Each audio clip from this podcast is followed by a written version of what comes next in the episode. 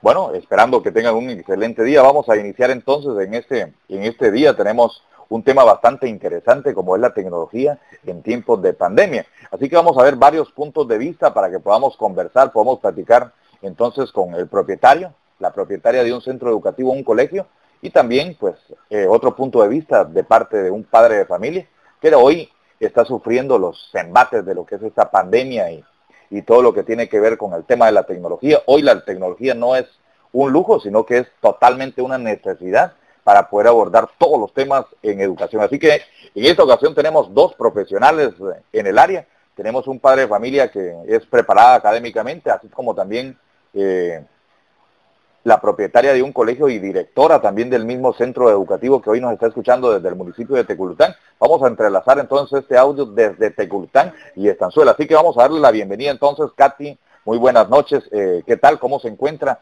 Coménteme eh, cómo está viviendo entonces el tema de la pandemia usted en el área de los colegios, o sea, en el tema de los colegios.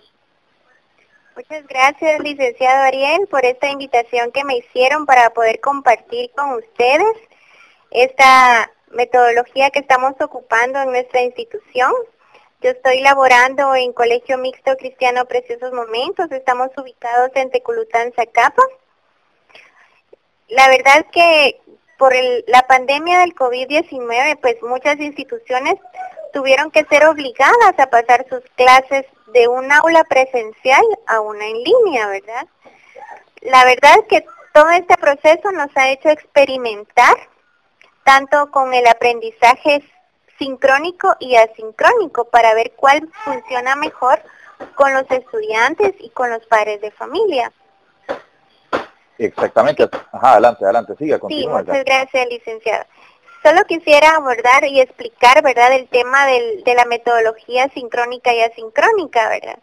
Porque muchas instituciones adoptaron la metodología que más se les adaptaba dependiendo la situación económica y social de sus estudiantes y, y por ende, pues, de los padres de familia, ¿verdad?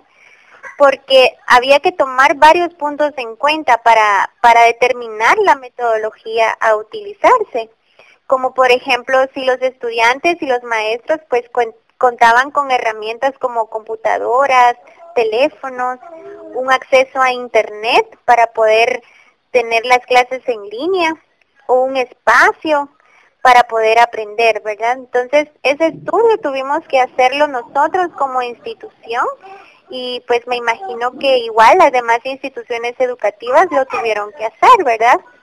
Y nosotros optamos por la metodología asincrónica. La metodología asincrónica es que los, las clases no las reciben en línea, pero pueden estar conectados a través de videos, materiales o recursos que el maestro o el profesor les proporciona. Cada alumno va aprendiendo a su ritmo y en el tiempo que ellos pueden hacer uso de estos videos. En cambio, el aprendizaje sincrónico es todo en línea, ¿verdad? Los niños están interactuando en ese momento con el profesor. Si tienen dudas, las pueden resolver en ese mismo momento. Y pues la verdad a nosotros pues nos ha funcionado muy bien ese este este programa, ¿verdad? Sincrónico utilizamos algunas herramientas como por ejemplo Meet, eh, Google Classroom, WhatsApp, Mail y los colegios que están totalmente en línea están usando la plataforma de Zoom según lo que hemos podido escuchar, ¿verdad? Y pues la verdad yo quisiera compartirles a ustedes que no importa la metodología que estén utilizando, lo importante es que las clases sean de calidad, que el maestro pues pueda planificar, hacer un buen diseño de su clase para poder llegar a los estudiantes y pues tener una, una satisfacción y una aceptación bastante favorable. Ah, excelente, me, me parece bastante fantástico, o sea, la investigación que logró hacer eh, usted como propietaria de un colegio para poder evaluar todas las perspectivas en torno a, los, a, la, a la familia educativa, o sea, al, entorno educativo que ustedes tienen pues en su región. Ahora bien, también tenemos otra invitada por acá que hoy se encuentra también en este set de grabaciones, es eh, Gaby Fajardo. Vamos a darle un saludo muy especial y pues darle la bienvenida. ¿Qué tal Gaby? ¿Cómo se encuentra usted? Hola, muy buenas noches. Eh, gracias por la invitación. Eh, me parece muy eh, bonito e importante compartir experiencias, ¿verdad? A través de los diferentes puntos o situaciones que se está viviendo en la educación hoy en día. Déjenme comentarles que tengo dos hijos y estoy viviendo con las dos modalidades educativas, ¿verdad? La sincrónica y asincrónica. Este, considero que es un reto como madre de familia, eh, a pesar de que soy eh, académicamente preparada, como lo mencionaba el licenciado Ariel, eh, es bastante, ha sido bastante difícil em, tener que ser una madre trabajadora y tener que llegar a casa a dedicar dos horas o más de mi tiempo para poder eh, eh, estar dando acompañamiento a los, a los niños, ¿verdad? Creo que eh, se están portando como campeones los niños. Hablemos de todos los niños que están recibiendo clases en línea. Para mí son unos campeones, están dando la talla, ¿verdad? A pesar de que no estábamos preparados para esta situación. Lo están llevando bastante bien. Creo que nos ha costado un poquito más a los padres y a los maestros llevar esta situación que a ellos, ¿verdad? Como son más eh, adaptables, siento como son nativos de, la tecnología. Yo me considero una migrante tecnológica.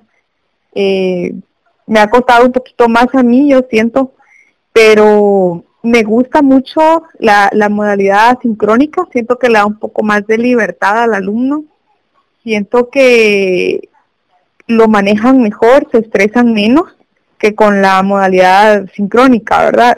les digo porque hago la comparación con los dos. Siento que es un poquito más relajado, un poquito más flexible y siento que funciona un poquito más en mi caso. Ese es mi punto de vista eh, desde lo que yo estoy viviendo, ¿verdad? Siento que me, ha funcionado mejor con la nena que recibe eh, sus clases de manera sincrónica y pues Creo que esto nos enseña mucho, nos hace ver eh, que, tenemos que seguirnos preparando como padres de familia. No me puedo imaginar la situación de padres que no tienen un nivel educativo o tal vez universitario o, que dejaron de estudiar hace muchos años. De verdad, eh, mis respetos para ellos, ¿verdad? Porque si para mí está siendo difícil, no me puedo imaginar la situación para ellos. Creo que los maestros también están haciendo un buen acompañamiento, creo que los maestros están dando su mejor esfuerzo y mm, al principio un poco más porque estábamos en, el, en el proceso de adaptación todos, ¿verdad? Eh, en el caso de mis hijos, pues hubieron maestros que se tomaron el tiempo de llamarlos por la tarde y explicarles contenidos o matemáticos que tal vez eh, yo no podía en el momento porque estaba yo muy saturada en mi, trabajo y, nos dieron un apoyo y estoy muy agradecida con ellos y yo creo que, que lo estamos llevando bastante bien, ¿verdad?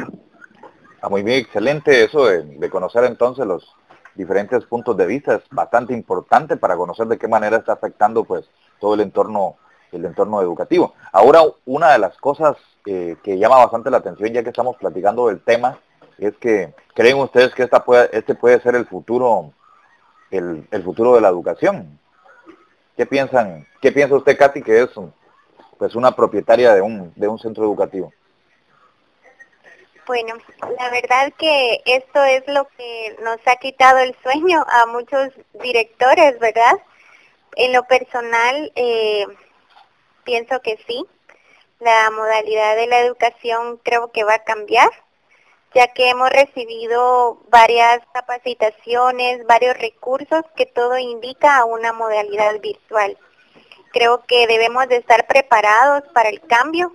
No sabemos si podamos sufrir otra otra pandemia o cualquier otra situación, Dios no lo quiera, ¿verdad? Pero creo que ya debemos de estar preparados, de ir cambiando nuestra metodología para que venga lo que venga, pues lo podamos afrontar de la mejor manera. Y como decía Gaby, ¿verdad? Es un reto el que todos tenemos, tanto como, como docentes, como padres de familia. Los niños pues han nacido ya en una generación bastante tecnológica. Para ellos pues ha sido más fácil, como lo comentaba eh, Gaby. pero creo que todos debemos estar preparados. No cerrarnos en que no podemos trabajar, que no podemos conocer nuevas fuentes, sino que al contrario, poner todo nuestro empeño, todo nuestro entusiasmo, porque lo que viene de aquí en adelante pues es algo nuevo, licenciado Ariel. Bueno, y para, para continuar, eh, vamos a continuar con Gaby Fajardo. Eh, una de las preguntas bien interesantes de este tema es que eh, desde el trabajo remoto y los eventos virtuales hasta el Big Data de los monitoreos de los virus, la tecnología quizás solo era para era familiar para alguna comunidad tecnológica, o sea, algo reservada, por supuesto. Ahora se encuentra siendo utilizada y buscada por todos. Eh, posiblemente la mayoría de las personas estamos haciendo el, el trabajo por medio de esta de estas herramientas tecnológicas, algo que antes no era normal, algo esto era solamente para esas esas personas que utilizaban la tecnología para videojuegos, eh, para edición de videos y, muchísimos elementos más, quizás no nos pasa por la mente que hoy esto sea pues el pan de cada día, porque hoy sí estamos viviendo en cada momento, cada día, cada hora, pues tenemos que utilizar estas herramientas virtuales, más que todo con, nuestros estudiantes y con, con nuestros hijos. Entonces, Gaby, ¿qué cree usted? Algo bien importante para mencionar así, para recalcar y, finalizar con este conversatorio. Eh, en el tema de sus hijos, ¿usted en algún momento pensó que los teléfonos, las computadoras y las tablets pues iban a ser algo que los niños tendrían que cargar de arriba para abajo en estos tiempos de pandemia?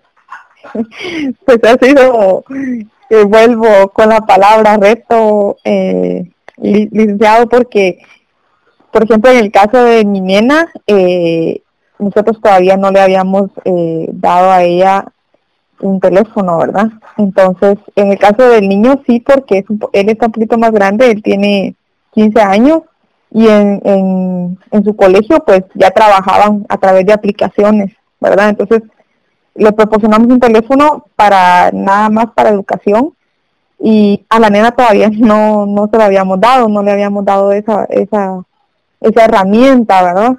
Sí fue difícil, lo tuvimos que platicar mucho, cómo íbamos a manejar esta situación con, con ella, ¿verdad? Porque pues ella tiene nada más 11 añitos, para mí es una bebé, y no, no me imaginé que esta situación se iba a dar y que se iba a dar de, de, golpe y que iba a ser tan necesaria y tan importante, ¿verdad? Porque porque si no fuera por las herramientas digitales que tenemos, definitivamente la educación ahorita estaría siendo totalmente imposible. Ahora bien, yo quiero eh, hacer un eh, paréntesis acerca de, de, unas situaciones que se están dando sí la tecnología es muy buena, sí la tecnología nos está brindando el apoyo que necesitamos en estos momentos. Como madre de familia me preocupa un poco el futuro de la educación en línea porque como profesional eh, nos han enseñado a identificar ciertas situaciones en el aprendizaje de los niños, ¿verdad?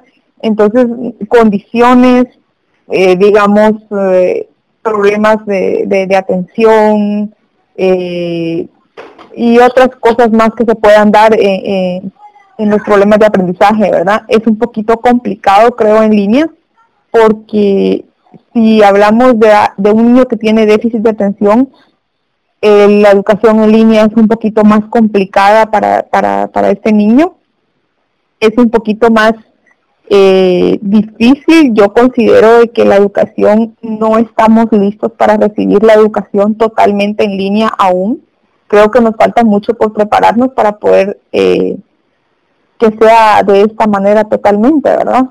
Sí, sí creo y necesario la, el acompañamiento de los niños eh, de manera presencial, como profe ese es mi punto de vista como profesional y como madre preocupada, ¿verdad? Porque porque se vaya a dar totalmente la, educación de esta forma sin antes someternos a un proceso de preparación de, de, mallas curriculares, eh, de padres, de escuelas de padres, de, de muchas otras cosas que nos puedan preparar para poder recibir la educación como tal, definitivamente, ¿verdad? Muchas gracias. Muchas gracias, Gaby. Para terminar entonces y finalizamos con esto, eh, recuerden que esta migración hacia todas las plataformas más estables como las videoconferencias el intercambio de documentos y otras tecnologías aún presenta ciertas dificultades, pero sin embargo también representa oportunidades para el desarrollo de nuevas aplicaciones, de nuevos software, de nuevos apps. El trabajo ofrece nuevas tecnologías, así como también las oportunidades de la calidad de transformación de los datos para permitir pues inclinar la balanza, la balanza hacia el trabajo remoto. Entonces esta es una gran oportunidad y para culminar con Katy, eh, propietaria de un colegio, ¿cree usted que va a ser necesario que los centros educativos pues empiecen a invertir un poco más en, inclinar la balanza hacia el trabajo remoto, o sea, las videoconferencias, eh, plataformas digitales? ¿Cree usted que eh, puede ser esta la oportunidad de reemplazar el obsoleto, los obsoletos libros y, tan engorrosos que los niños tienen que cargar en esos bolsones a una simple app que pueden cargar en una tablet. ¿Podría ser esta una oportunidad, Katy? ¿Cómo lo ve usted entonces en el, desde su punto de vista? Sí, muchas gracias, licenciado. Eh, hace algunos años atrás yo tuve la oportunidad de poder conocer esos programas, ¿verdad? Donde ya se reemplazaban los libros impresos y todo pues lo podían contener en una tablet. Realmente pues lo veíamos muy lejos, algo que tal vez no lo íbamos a poder ocupar en nuestra institución, pero ante lo que hemos estado viviendo, creo que lo que les mencionaba anteriormente, que debemos de estar preparados para lo que viene. Creo que es una buena herramienta, una buena opción para estar preparados, ¿verdad? Yo pienso que si las clases vuelven a ser presenciales, tanto mi institución como las demás instituciones deben de hacer una mezcla de ocupar software, plataformas, programas, aplicaciones como usted lo mencionaba, junto con nuestras clases presenciales, para cuando venga algo, pues ya estemos preparados, ya conozcamos y no se nos sea muy difícil la, la aplicación. Ahora con lo de los libros, eh, creo que sería una buena opción, licenciado Ariel. En lo personal, en lo que hemos vivido en estos cortos meses, para mí es una buena, una buena opción. No es lo mismo, porque por ejemplo en una tablet los niños dejan de practicar su escritura, ¿verdad? Muy bonito porque pueden contener 5, 6, 7 libros en un solo aparato y lo pueden cargar en su bolsón, ya no van a llevar tanto peso en su mochila, ¿verdad? Únicamente tienen que estar preocupados por cargar el aparato. Pero lo que es ese valor de practicar su letra, el, el hábito pues de, de lectura, pues todo eso se perdería un poquito con la tablet pero eh, pienso que también en casa, platicando un poco con la experiencia de, de Gaby, ¿verdad? También en casa, pues los padres de familia tendrían que apoyar un poquito en esa parte para que ese valor pues no, no se vaya perdiendo. Exactamente, podría ser como un complemento con la escritura también. Bueno, de esa manera vamos a terminar para no ser tan largo este conversatorio y darles las gracias también por acompañarnos en esta noche, esta noche de pandemia, aquí compartiendo con dos profesionales los, los varios aspectos de la vida y recalcar algo bien importante sin, sin restar la importancia a la pandemia que vivimos en estos momentos, hay que cambiar radicalmente el comportamiento de nuestras mentes y está cambiando totalmente también eh, lo que es el comportamiento de las personas, la economía mundial y considerando también la importancia de sacar la manera que también está diversificando la forma de trabajar de muchas empresas. Estamos echándole mano a la tecnología y el trabajo está cambiando. Así que de esa manera nos despedimos, les agradecemos mucho por acompañarnos y pues qué placer tocar el tema del rol de la tecnología en tiempos de pandemia. Así que nos despedimos y muchas gracias.